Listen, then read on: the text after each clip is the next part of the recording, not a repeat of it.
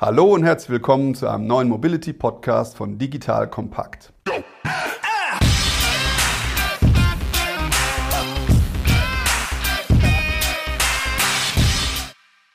Mein Name ist Patrick Setzer. Ich bin 1999 in die Startup-Achterbahn gestiegen und habe seitdem unzählige Anstiege, Kehrtwenden, Loopings und Exit Paths durchlebt. Mit diesem Erfahrungsschatz begleite ich heute mit der Digital Entry GmbH Unternehmen bei der Planung, beim Aufbau und beim Kauf von Startups. Parallel schreibe ich als Kolumnist im Manager-Magazin über die globale Startup-Welt und mache hier den Mobility Podcast, in dem wir heute in der ACES Autonomous Connected Electrified und Shared Logik einmal über die Elektrifizierung der Mobilität sprechen. Und dafür habe ich mir den Elon Musk aus der europäischen Elektroauto-Ladeinfrastruktur eingeladen, nämlich den CEO von Ionity, Michael Hayash. Hallo Michael. Hallo, grüß dich. Hast du auch einen ähnlichen Lebenslauf? Erzähl doch mal. Ja, mein Lebenslauf, ich habe bei BMW angefangen, meine berufliche Karriere, bin von der Ausbildung her Maschinenbauingenieur, habe dann eine Promotion in England draufgesetzt, wo ich mir schon durch das Sponsorship von BMW Industriekooperationen in der Entwicklung angeschaut habe. Bin dann ganz klassisch in den Automobilbau eingestiegen, Serienentwicklung von BMW 1ern, habe dort auch mehrere Serienanläufe im Werk Leipzig miterlebt. Und anschließend bin ich schon das erste Mal mit der Elektromobilität in Berührung gekommen. Wann war das? Als 2009 bei Project I beim Uli Kranz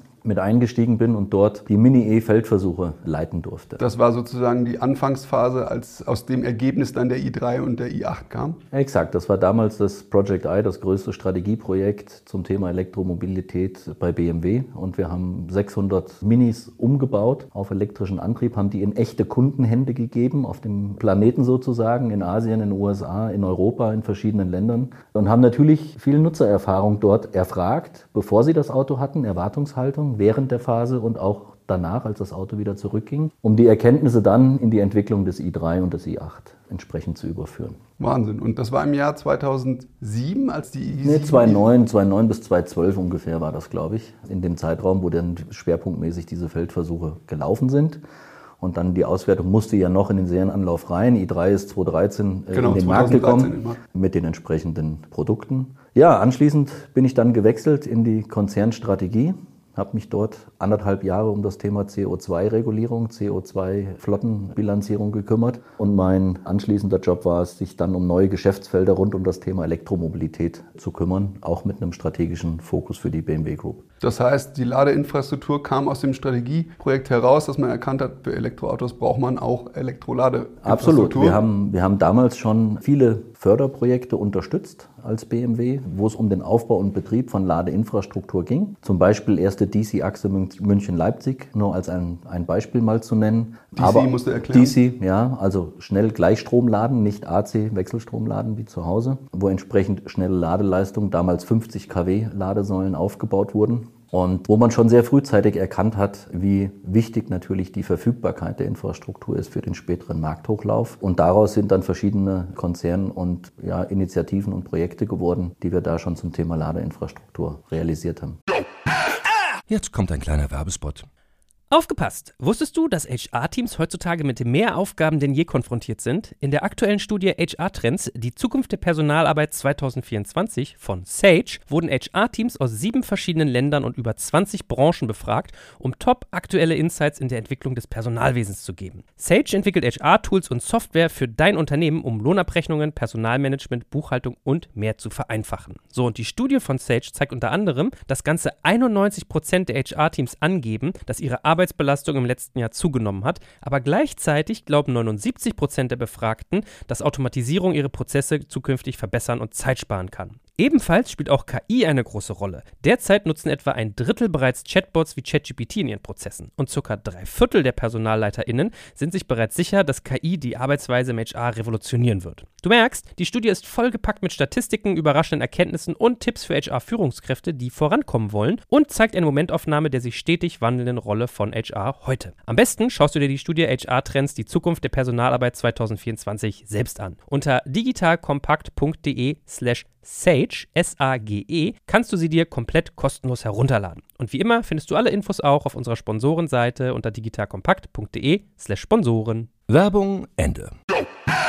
Wenn du DC sagst, merken wir, da gibt es einen Haufen Abkürzungen wie in jeder Industrie, über die man schnell stolpert als Nicht-Elektromobilitätsexperte. Die zwei Worte, die mir am Anfang da immer anfallen, ist CPO und MSP. Erklär doch mal kurz, was ein CPO und was ein MSP ist. Also ein CPO, ganz klassisch als Abkürzung Charge Point Operator, eigentlich derjenige, der die Ladeinfrastruktur betreibt. MSP, Mobility Service Provider, der, der den Ladedienst zur Verfügung stellt, die klassische Ladekarte oder Ladeservice, mit der nachher der Kunde dann entsprechend auch den Zugang an der Ladesäule und den Ladevorgang triggert. Eigentlich also ganz einfach. Und zum Markt zu kommen, damit man da auch mal ein Gefühl kriegt, wie viele Ladesäulen gibt es in Deutschland, in Europa, in den USA? Also es ist je Region sehr unterschiedlich. Das spiegelt sich auch wieder in den entsprechenden Marktzahlen der Elektromobilität. Also in Europa würde ich sagen, gibt es mehrere 10.000 Ladesäulen. Man muss immer unterscheiden zwischen Ladesäule und Ladepunkt. Es gibt durchaus unterschiedliche Standards, die heute noch im Feld sind. Und eine Säule kann auch mehrere Standards haben. Ich mache mal ein Beispiel.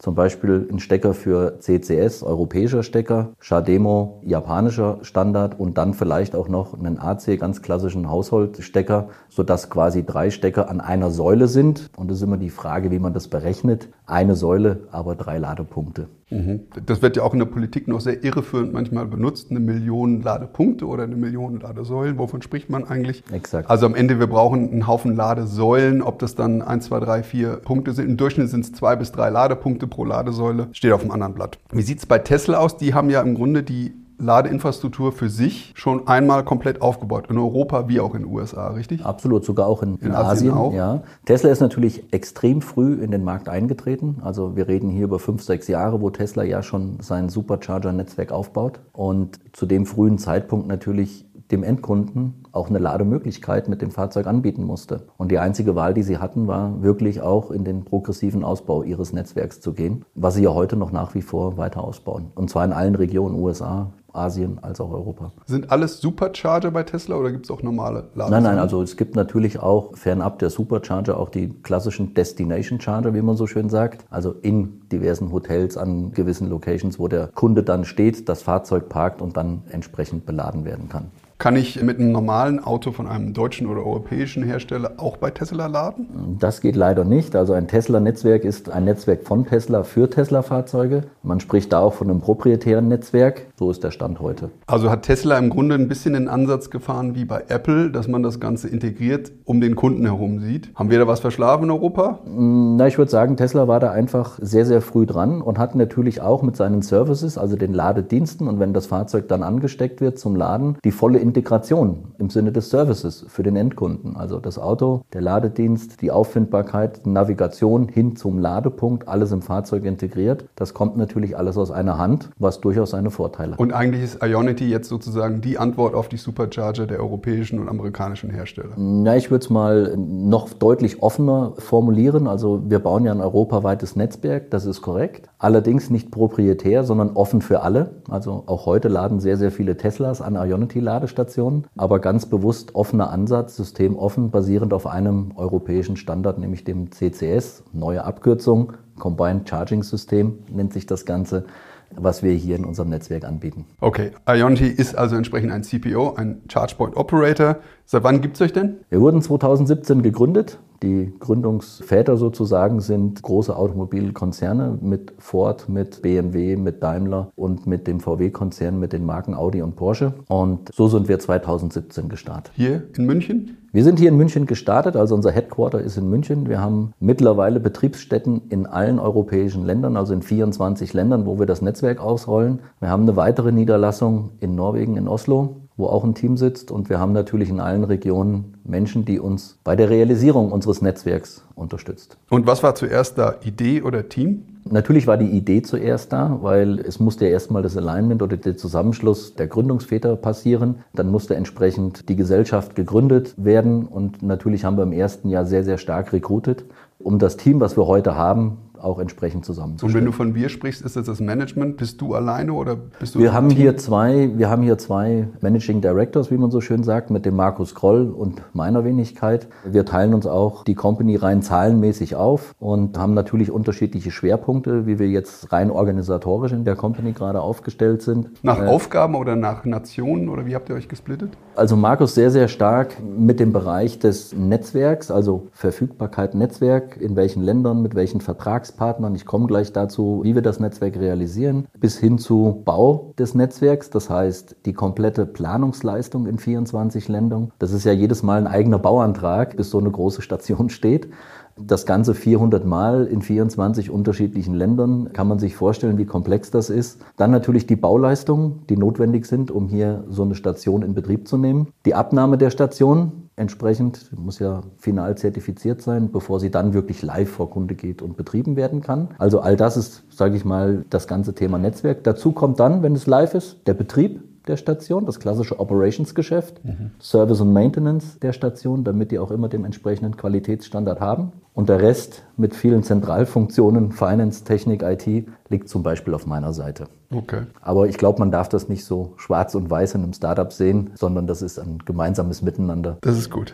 wo die alles äh, zusammengreift auf einem Stockwerk hier. Wie kommt ihr denn eigentlich an Kunden? Sind das alles Kunden, die Autobesitzer von euren Gesellschaftern sind oder sind das auch andere Kunden? Nein, ganz im Gegenteil, wie schon gesagt. Wir sind ein offenes Netzwerk. Wir bieten ganz klassisch zwei Zugänge an. Das eine ist, der Kunde kommt an die Anlage mit seinem Elektroauto und kann sich bei uns registrieren über eine mobile App, gibt seine Zahlungsdaten ein, wird autorisiert, der Ladevorgang startet. Das andere ist eben der MSP, also ein Mobility Service Provider, bietet seinen Kunden eine Ladekarte an und auch die sind bei uns registriert und können dann entsprechend die Säulen nutzen. Und wann passiert das? Passiert das beim Autokauf, beim E-Autokauf oder ist das eine spätere Ansprache? Ich sage jetzt mal, aus der Kundensicht ist es unterschiedlich. Es gibt Hersteller, die bieten natürlich mit dem Autoverkauf auch entsprechend den Ladeservice an. Und der Kunde muss sich dann dafür registrieren und kann dann diesen Ladeservice nutzen und damit Zugriff nicht nur auf unser Netzwerk, sondern auch auf viele andere Netzwerke anderer Hersteller oder Betreiber Zugriff erhalten. Und wie gesagt, das andere ist der Ad-Hoc-Kunde, der einfach kommt, lädt und uns nutzt.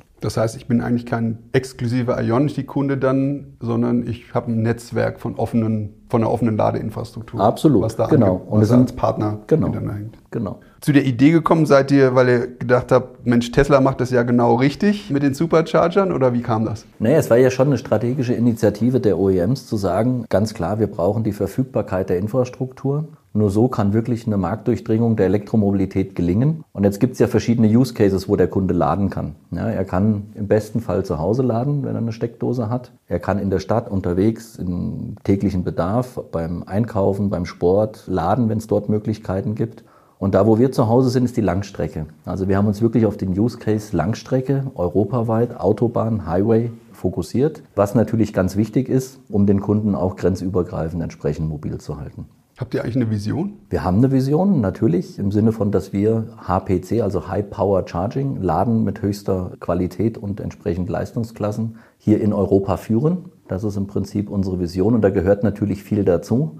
Da gehört die technische Expertise dazu, da gehört die Operation-Expertise dazu, da gehört die Expertise des Bau und der Realisierung des Netzwerks dazu und natürlich die Weiterentwicklung, was immer das in der Zukunft heißt. Und das ist eigentlich dann auch der USP, dass ihr diese besonders hohe Ladeleistung anbietet. Also unser USP würde ich sagen, ist einmal die Ladeleistung, nämlich 350 kW pro Ladepunkt. Das muss man ja, kurz erklären. Das erkläre ich gleich. Ja. Also so eine Ionity-Station, wie sieht die aus? Wir sind an der Autobahn, wo schon entsprechende Gebäude oder Amenities, wie man so schön sagt, vorhanden sind. Also ein Restaurant, wo man auch Zeitung kaufen kann oder auch was essen kann, sich Zeit vertreiben kann für den Ladevorgang. Wir bauen sechs Ladepunkte auf. Wir werden jetzt vier realisieren im Durchschnitt und wenn dann zukünftig immer mehr Fahrzeuge kommen, können wir relativ einfach zwei weitere Ladepunkte ergänzen. Installation ist alles schon vorgesehen und können somit das Netzwerk sukzessive ausbauen. Und wie gesagt, das initiale Ziel ist es, von diesen Stationen 400 Stück bis Ende 2020 zu realisieren. Also du sagst, der eine Punkt ist die Ladestärke, aber scheinbar gibt es einen zweiten noch. Ja, genau. Ja, also die Ladestärke sind, wie gesagt, die 350 kW. Es gibt den europäischen Ladestandard, wie schon gesagt.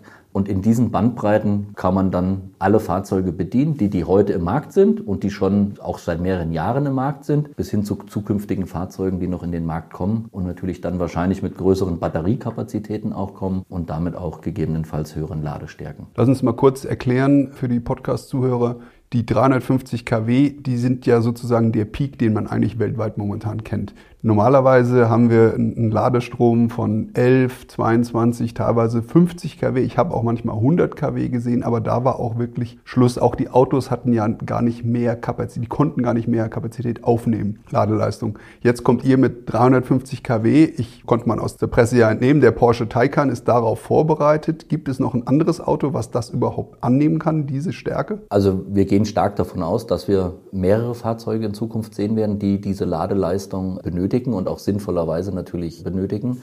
Und da darf man nicht nur an die Passenger Cars oder an, die, an den normalen Personenkraftwagen denken, sondern insbesondere auch an den leichten und mittleren Nutzverkehr, weil auch die müssen ja entsprechend elektrifiziert werden, fahren ganz andere Loads durch die Gegend und müssen dort auch rasche Ladezeiten sicherstellen. Und eins ist auch klar, je größer die Ladeleistung ist und Ionity-Station ist man ja nie am Ziel. Wir sind auf der Autobahn, also der Kunde ist eigentlich immer wieder auf dem Sprung hin zum Ziel oder zum nächsten Stop wenn er sehr, sehr lange Strecken fährt. Und deswegen ist auch die Ladeleistung und damit die Zeitersparnis für den Kunden natürlich signifikant, dass wenn er hohe Ladeleistung mit seinem Fahrzeug tanken kann oder laden kann, dass wir die auch bestmöglich zur Verfügung stellen. Ist auch so unser Leistungsversprechen, egal was das Auto anfordert an Ladeleistung, wir sind mit unseren Anlagen bereit, das zu liefern. Und um das ins Verhältnis zu setzen, die normalen Pkw, Elektroautos, die wir am Markt momentan sehen, haben zwischen 40 und 60 Kilowattstunden. Da spreche ich jetzt nicht über Kilowatt Ladeleistung, sondern die Kilowattstunden. Kann man sich vorstellen, wie den Tank, Benzintank oder Dieseltank beim Auto. Ich kann mich erinnern, Taycan hatte, glaube ich, eine 100 Kilowattstunden Batterie oder auch der große Tesla S hat 100 Kilowattstunden Batterien. Man kann sich vorstellen, 100 Kilowattstunden reichen dann für 500, 600 Kilometer Reichweite ungefähr 15 bis 20 Kilowattstunden kann man sagen, ist ungefähr der Verbrauch auf 100 Kilometer. So, jetzt komme ich mit dem Taycan, der ist komplett leer, komme ich bei Ion Ionity an. Ich lade mit 350 kW, das geht dann heute das schon. Das geht heute schon, Das geht ja. heute schon und dann kann sich jeder einfache Mensch durchrechnen, dass bei einer 100 Kilowattstunden Batterie ich ungefähr nach 20, 25 Minuten tatsächlich die Autobatterie vollgeladen habe. Und das sind natürlich wettbewerbsfähige Zeiten. Wenn ich mir überlege, ich bin ja auch an der Tankstelle, wenn ich mal 80 oder 100 Liter tanke, dann bin ich auch fünf Minuten unterwegs. Das ist natürlich immer noch länger, aber es ist auf jeden Fall nicht mehr so, dass ich mal drei Stunden warten muss, dass mein Auto geladen ist. Absolut. Und das ist ja genau der Punkt, wo ich sage, Langstrecke, Zeit ist ein Faktor. Ich vergleiche es auch immer mit dem Fliegen, mit der Bahn oder mit dem Fahrrad. Man kann alle drei Mobilitätsoptionen wählen, um von A nach B zu kommen. Aber auch am Preis spiegelt sich die Zeitersparnis und die Qualität wieder, wo man dann natürlich sagt, bei uns ist man dann natürlich bestens bedient, gerade auf der Langstrecke mit dieser hohen Ladeleistung. Und das, was du gerade noch erwähnt hast, das ist auch hochinteressant. Natürlich endet es nicht im Endkundenauto, sondern auch in LKWs, in Bussen. Das muss man natürlich mit einplanen. Und da werden ja noch ein Vielfaches von diesen Kilowattstunden erforderlich sein. Und entsprechend sind eigentlich, wenn man das durchdenkt, 300 Kilowatt Ladeleistung eigentlich in Zukunft ein Standard, den man braucht. Also wir gehen, genau, also wir gehen davon aus, und das sieht man ja auch an den Fahrzeugen, die heute schon ja, announced wurden von den Herstellern, dass gegenüber drei, vier, fünf Jahren, wo wir eben mit 50 Kilowatt Ladeleistung geredet haben, heute eigentlich das 150 und mehr das neue 50 ist. Und das ist ja ein Technologierennen auch hin zu immer mehr Effizienz, hin zu immer mehr Leistung, was sich dann eben beim Laden auch widerspiegelt, immer im Sinne des Endkunden natürlich. Und da ich sonst auch immer kritisch ja sehe, wir in Europa im Vergleich zu den Technologiekonzernen oder auch einem Tesla stehen. Hier muss man mal sagen, der Supercharger hat, wenn ich mich recht erinnere, 120 kW. Ihr habt das verdreifacht. Das ist mal der eine Punkt und der Supercharger macht auch noch Powersharing. Das heißt, wenn da zwei Fahrzeuge dran stehen, die ähnliche Ladeleistung abgeben oder aufnehmen wollen, dann wird die Leistung halbiert.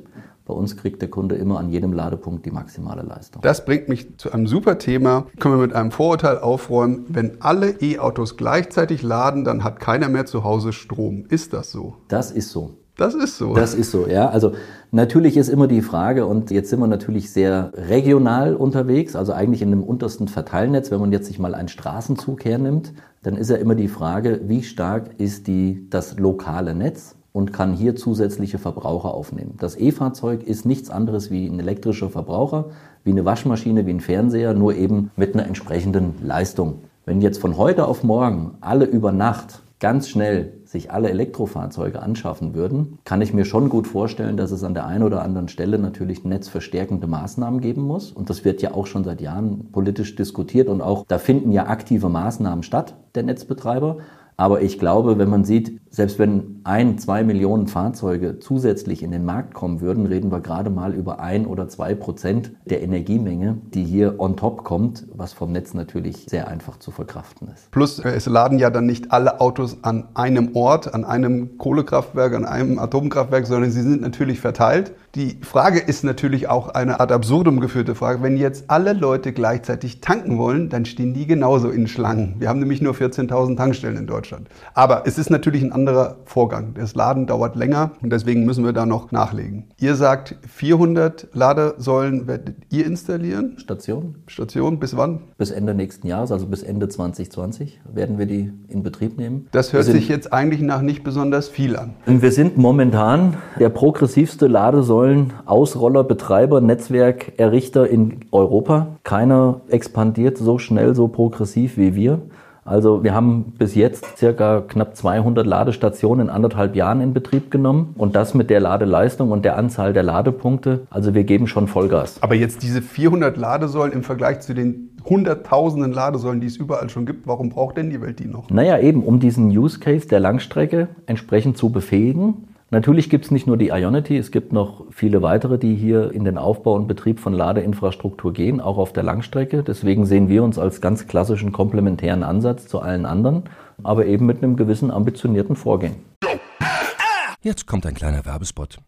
Aufgepasst! Wusstest du, dass HR-Teams heutzutage mit mehr Aufgaben denn je konfrontiert sind? In der aktuellen Studie HR Trends, die Zukunft der Personalarbeit 2024 von Sage, wurden HR-Teams aus sieben verschiedenen Ländern und über 20 Branchen befragt, um top aktuelle Insights in der Entwicklung des Personalwesens zu geben. Sage entwickelt HR-Tools und Software für dein Unternehmen, um Lohnabrechnungen, Personalmanagement, Buchhaltung und mehr zu vereinfachen. So, und die Studie von Sage zeigt unter anderem, dass ganze 91% der HR-Teams angeben, dass ihre Arbeit Arbeitsbelastung im letzten Jahr zugenommen hat, aber gleichzeitig glauben 79 Prozent der Befragten, dass Automatisierung ihre Prozesse zukünftig verbessern und Zeit sparen kann. Ebenfalls spielt auch KI eine große Rolle. Derzeit nutzen etwa ein Drittel bereits Chatbots wie ChatGPT in ihren Prozessen und circa drei Viertel der PersonalleiterInnen sind sich bereits sicher, dass KI die Arbeitsweise im HR revolutionieren wird. Du merkst, die Studie ist vollgepackt mit Statistiken, überraschenden Erkenntnissen und Tipps für HR-Führungskräfte, die vorankommen wollen und zeigt eine Momentaufnahme der sich stetig wandelnden Rolle von HR heute. Am besten schaust du dir die Studie HR-Trends, die Zukunft der Personalarbeit 2024 selbst an. Unter digitalkompakt.de slash Sage, S-A-G-E, kannst du sie dir komplett kostenlos herunterladen. Und wie immer findest du alle Infos auch auf unserer Sponsorenseite unter digitalkompakt.de slash Sponsoren. Werbung Ende.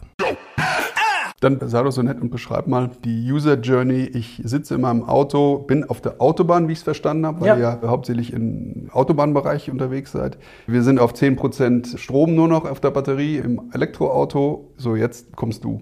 Also idealerweise findet natürlich der Kunde oder der EV-Fahrer, der in seinem Fahrzeug sitzt, die Ionity-Ladestation in seinem Navigationssystem. Seid ihr denn da integriert überall? Wir sind da integriert überall und kann er sich dann entsprechend zu unserer Station navigieren lassen, fährt dann zu uns und wie vorhin schon gesagt, entweder er hat eine Ladekarte von einem Mobility Service Provider, dann nutzt er die, steigt aus, nimmt den Stecker, steckt den in sein Fahrzeug, authentifiziert sich an der Ladesäule, drückt auf den Start-Button und dann sollte das, der Ladevorgang beginnen. Kommt er ohne Mobility Service Provider Karte, Registriert er sich? registriert er sich über die App entsprechend und startet dann den Ladevorgang. Und jetzt kommt er in die Situation, wie an Thanksgiving in den USA, gerade gesehen, in hämischer Freude haben sich die Wettbewerber zu Tesla, haben Bilder gezeigt, wie an einer größeren Autobahnkreuzung hunderte von Teslas in der Reihe standen an einem Supercharger, obwohl da 10, 12 Supercharger waren, aber die waren alle blockiert, weil eben an Weihnachten eine Peak Load kam, oder Entschuldigung, nicht an Weihnachten, an Thanksgiving. Thanksgiving und alles voll war. Jetzt kommt das bei euch sicherlich auch mal vor. Kann ich denn nicht vorher einen Parkplatz bzw. die Ladesäule reservieren? Also wir denken über Reservierungsfunktionen nach. Also die werden wir mit Sicherheit zu gegebener Zeit brauchen. Und das Thanksgiving-Beispiel von Tesla zeigt ja auch, wenn wir heute konventionelle Fahrzeuge mit Diesel und Benzin am Freitagnachmittag, Ferienwochenende Richtung Süden, Norden, Osten oder Westen sehen, haben wir ja ähnliche Effekte, selbst bei Verbrennern. Soll jetzt keine Entschuldigung sein, aber zeigt auch eins, der Bedarf an zusätzlicher Ladeinfrastruktur und einer intelligenten Management der Ladevorgänge ist umso signifikanter, weil eben Laden immer noch etwas länger dauert als tanken. Und wenn ihr solche Funktionen irgendwann realisieren wollt, könnt ihr die over the air updaten, eure Säulen? Ja, die sind heute schon over the air updatebar. Wobei der Service dann klassischerweise in Kombination natürlich mit den Fahrzeugen erfolgt. Mit den Daten eurer Ladesäulen sowie mit den Daten, die im Auto da stattfinden, kann man ja eigentlich relativ viel anfangen. Habt ihr damit irgendwas vor? Also wir haben erste Ideen, aber da muss man jetzt auch mal den Status quo der Firma sich vor Augen führen. Wir sind ein junges Unternehmen, wir sind jetzt zwei Jahre alt. Wir haben gerade mal die Hälfte des initialen Netzwerks stehen. Ich glaube, wir brauchen jetzt hier die Stabilität und im nächsten Schritt gerade in 2020 die ersten Forschungs- und Entwicklungsaktivitäten, um genau zu verstehen, wo ist das Potenzial und der Bedarf vom Markt her und vom Endkunden her, um datengetriebene Services und Dienste zu entwickeln und in den Markt zu bringen. Eure eigenen Daten in der Ladesäule, die kriegt ihr natürlich. Ja. Welche Daten kriegt ihr denn aus dem Auto? Also wir kriegen zumindest die Ladestärken, die die Fahrzeuge anfordern. Wir kriegen teilweise den State of Charge, also wie lange wird es dauern, bis ein gewisser Ladezustand, zum Beispiel 80 oder 100 Prozent, dann erreicht sind. Aber natürlich kriegen wir insbesondere mit, welche Fahrzeuge kommen wann, zu welcher Zeit, wo in Europa zum Laden zu Ionity. Und auch daraus, also welche Fahrzeugsegmente sind das, wie oft kommen die, welche Strecken fahren die, kann man natürlich prognostizieren, gerade in Richtung Energiemanagement. Wie groß wird denn der Peak Load sein? Wann wird er auftreten? Und wie kann man ihn vielleicht über Intelligenzen wie gesteuertes Laden oder eben Reservierung bedienen? Genau. Prediction ist da eigentlich. Prediction ist das Keyword Ausdruck, an ja. der Ecke, ja. Lass uns mal zum Geschäftsmodell kommen. Wie funktioniert euer Preismodell generell? Also momentan haben wir noch die 8 Euro Welcome Phase, wie wir das nennen. Warum? Unser Leistungsversprechen ist natürlich das europäische Netzwerk mit 400 Stationen. Und deswegen haben wir gesagt, bis zu einem gewissen Punkt, und ich würde mal sagen, frühes, äh, nächstes Jahr werden wir gegebenenfalls umstellen, weil wir dann eben mehr als die Hälfte des Netzwerks stehen haben. Wir rufen heute 8 Euro pro Ladevorgang auf, das europaweit in entsprechenden Währungen, Kronen, Pfund, Schweizer Franken. Egal wie voll ich das Auto tanke. Egal wie voll. Also Lade. Genau, genau. Werden das dann aber zu gegebener Zeit in ein neues Tarifmodell überführen. Das hört sich erstmal sehr günstig an. Das ist heute sehr günstig, absolut. Und deswegen glaube ich aber auch im Sinne der Transparenz vor Endkunde, eine Abrechnung in Richtung Kilowattstundenbasiertem Tarifmodell ist hier der Weg nach vorne. Wenn ich mich recht erinnere, ist es sogar jetzt geregelt, dass es so Absolut. sein muss. Genau.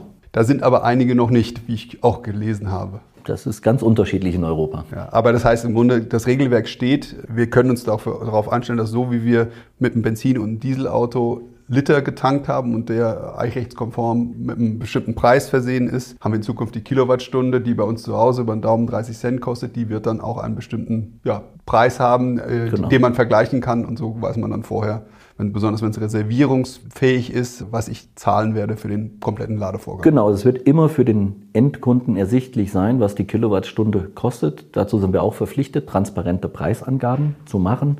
Damit wird der Preis auf der Säule ersichtlich sein für den Kunden und er weiß damit immer, auf was er sich einlässt. Bevor es nochmal weiter in die Tiefe geht zu den ganzen Preisen, eine 10 Kilowatt Ladesäule kostet in der Einrichtung ungefähr 10.000 Euro, behaupte ich jetzt mal. Eine 100 Kilowatt Ladesäule kostet 100.000 Euro. Was kostet eigentlich eine 350 Kilowatt Ladesäule zu installieren? Das ist eine gute Frage. Also zu den Preisangaben äußern wir uns prinzipiell nicht. Ich vergleiche es immer ganz gerne mit einem Musterhaus, was wir mal geplant haben am Reißbrett mit Architekten. Und jetzt kommt die große Herausforderung, das Musterhaus in 24 Ländern an 400 unterschiedlichen Stationen zu installieren. In der Schweiz nach 10 Zentimeter kommt Granit. Da müssen wir den Boden sprengen, um Kabel reinzulegen. In Dänemark haben wir Sandboden. Das geht relativ zügig, relativ einfach. Wir haben komplett andere Witterungsverhältnisse in den nordischen Ländern versus südliche Länder, wo eher das Thema Hitze ein Thema ist. Was will ich damit sagen? Die Preise sind ganz unterschiedlich und am Ende des Tages sind sie auch nicht relevant, weil ich glaube, aus Sicht des Endkunden und das Leistungsversprechen, die Verfügbarkeit der Infrastruktur und das Ganze zu einem vernünftigen Preis ist, glaube ich, das, was entscheidend ist, um auch die E-Mobilität da zu fördern. Würdest du denn ungefähr bestätigen, dass die Kosten, die ich für die 10 Kilowatt und 100 Kilowatt Ladesäulen... Die waren nicht so verkehrt. Die waren nicht so verkehrt. Dann kann ja jeder ungefähr sich mal ausrechnen, hoch extrapolieren, was das kosten könnte. Müsst ihr denn jedes Mal neue Kabel legen? Ja, also im Prinzip ist jede einzelne Site ein komplettes eigenes Bauvorhaben, was entsprechend beplant, freigegeben von den entsprechenden Behörden und dann auch realisiert, umgesetzt und am Ende abgenommen werden muss. Dazu kommt noch der Netzanschluss, also ist die Leistung vorhanden, um diese sechs Ladepunkte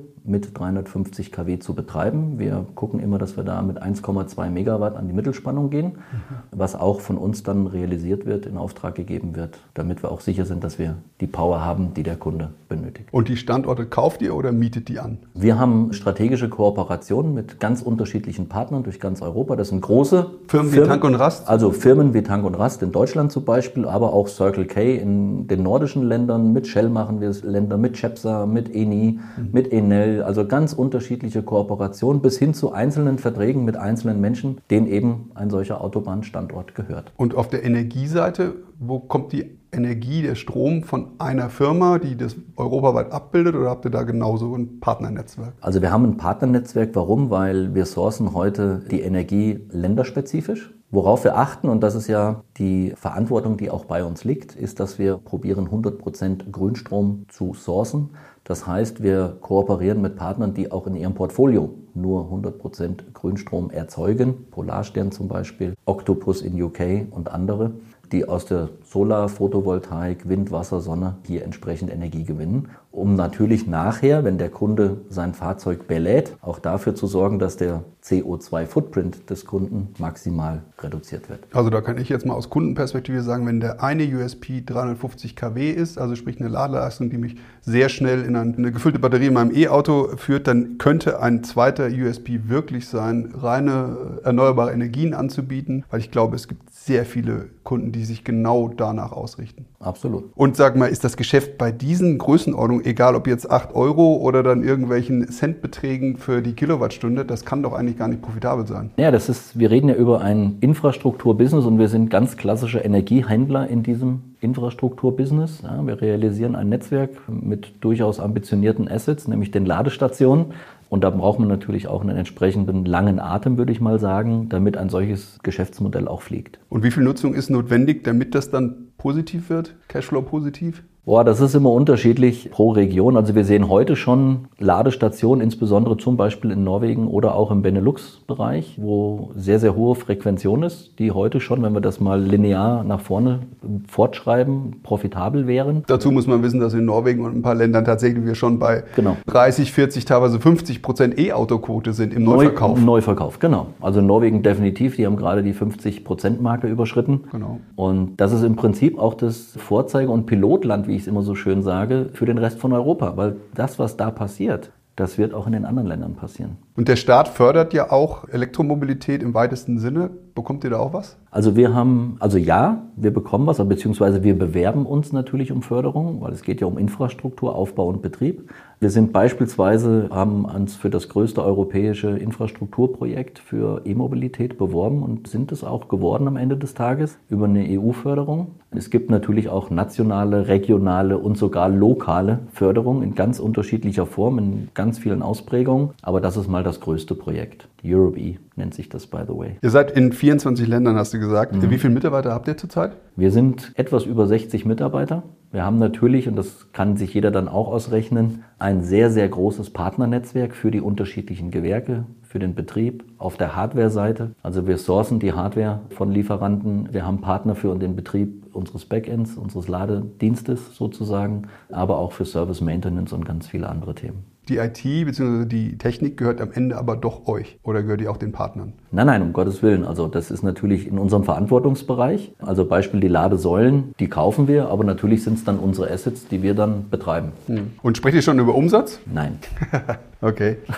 Nach welchen Kriterien wählt ihr denn Orte aus, wo ihr die, also generell mal welche Länder ihr wählt und dann vielleicht auch welche Orte ihr für die Ladestationen selbst wählt? Ja, also man kann sich ja ausmalen, dass wenn man 400 Stecknadeln mal an den Hauptverkehrsachsen in Europa platziert, dass man damit durchaus noch den ein oder anderen Blank Spot hat. Wichtig ist, dass wir so im Durchschnitt alle 120 Kilometer eine Station anbieten dass wir eben die Hauptverkehrsrouten bedienen, da wo der meiste Traffic ist, dort auch ein Lösungsangebot oder ein Ladeangebot machen. Und wenn wir das dann über die 24 Länder verteilen, dann ist immer noch die Frage, wie sieht es denn lokal an der einzelnen Stecknadel, an dem einzelnen Ladeort wirklich aus? Ist der Netzanschluss da? Ist die Netzleistung da? Wie gut sind die Einrichtungen des potenziellen Standortpartners. Wo auf der Location komme ich denn hin als Ionity? Also ich mache ein Beispiel. Irgendwo ganz am Ende einer großen Autobahnrastanlage hinter den Trucks am Ende, wo es dann wieder auf die Autobahn geht, zu stehen, ist mit Sicherheit aus Kundensicht nicht der präferierte Standort und damit auch nicht unser Standort. Wir wollen immer so nah wie möglich an das Gebäude, an das Hauptgebäude ran, mit entsprechendem Licht, mit entsprechendem Komfort, sodass da auch der maximale Kundennutzen entsteht. Und ihr fokussiert euch aber auf Europa oder ist das auch ein internationales? Wir sind heute voll auf Europa fokussiert und haben auch keine weiteren Ambitionen bis jetzt weiter zu expandieren. Wie kommt das? Weil die Gesellschafter sind ja auch Amerikaner dabei, richtig? Ja, genau. Ford ist auch unser Gesellschafter. Die hätten doch vielleicht auch Interesse, dass Absolut. Ionity in den USA ist. Natürlich. Also in den USA gibt es ja auch andere Netzwerkbetreiber, Electrify America, ChargePoint und andere.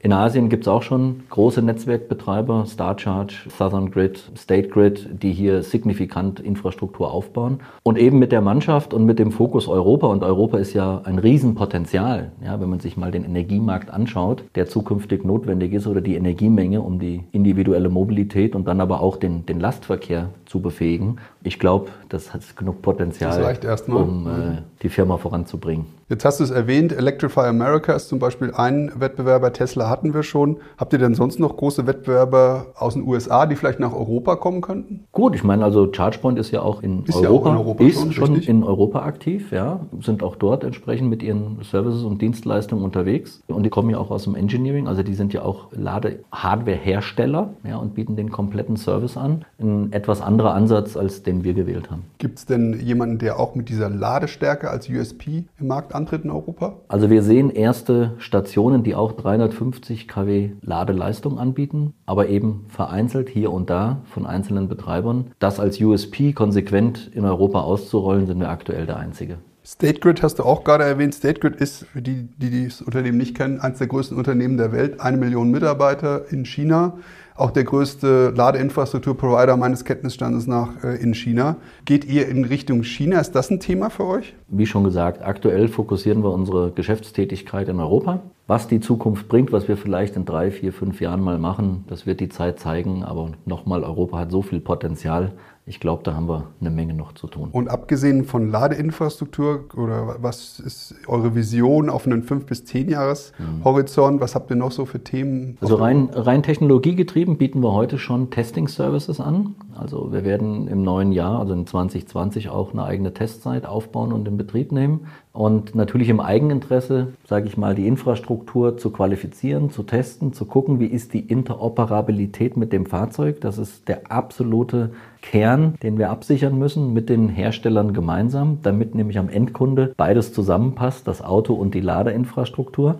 Und da werden wir Testservices entsprechend anbieten und auch uns dort weiter qualifizieren. Es kann aber auch gut sein, dass wir natürlich noch weitere Services anbieten. Wenn man wirklich mit 350 kW lädt und hat diese Riesenbatterie von 100 Kilowattstunden, dann dauert es ja immer noch 20 Minuten. In 20 Minuten kann man viel machen. Habt ihr im Plan, dass ihr vielleicht Entertainment-Dienste, Restaurants, solche Themen angeht, Services im ganz weiteren Sinne, die eigentlich nichts mehr direkt mit der Ladeinfrastruktur zu tun haben? Also absolut. Ich sage mal, das klassische Schlagwort Location-Based Services in dem Fall an der Ionity-Station, die an der Autobahn steht. Der unmittelbare Wurf ist ja, da gibt es ja schon Restaurant oder Betriebe oder ja, Cafés. Deren Angebote auch in unser Frontend zu integrieren, ist definitiv ein Weg. Werbung on Site ist ein anderer Weg. Wir reden aber auch über das Thema Autoreinigung, Autowaschen etc., was man natürlich in 20 Minuten wunderbar bewerkstelligen kann, eben während dem Ladevorgang. Das sind alles Überlegungen, erste Ideen, Wann und wie wir sie kommerzialisieren und wirklich realisieren, das wird die Zukunft zeigen.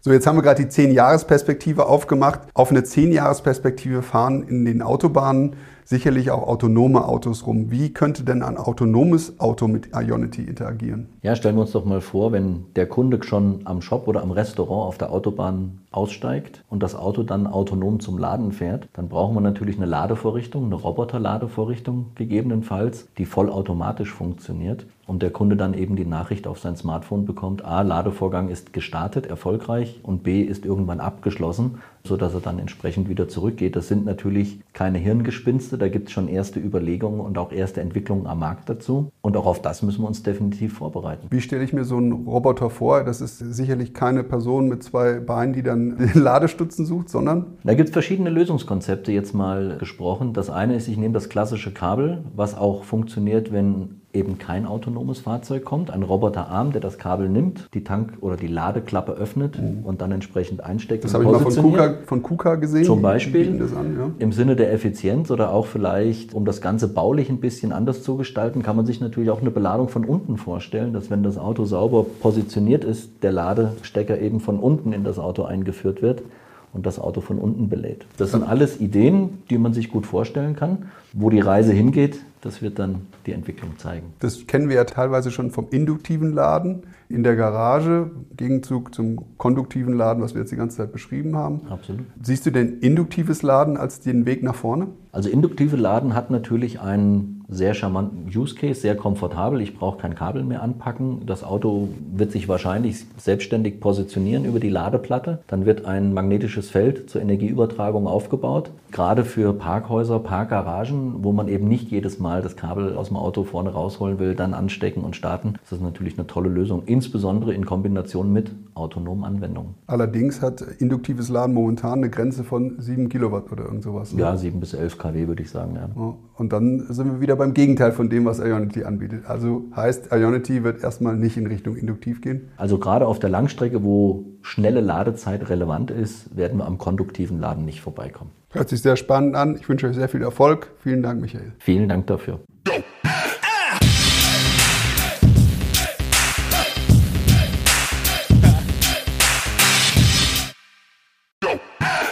Jetzt kommt ein kleiner Werbespot.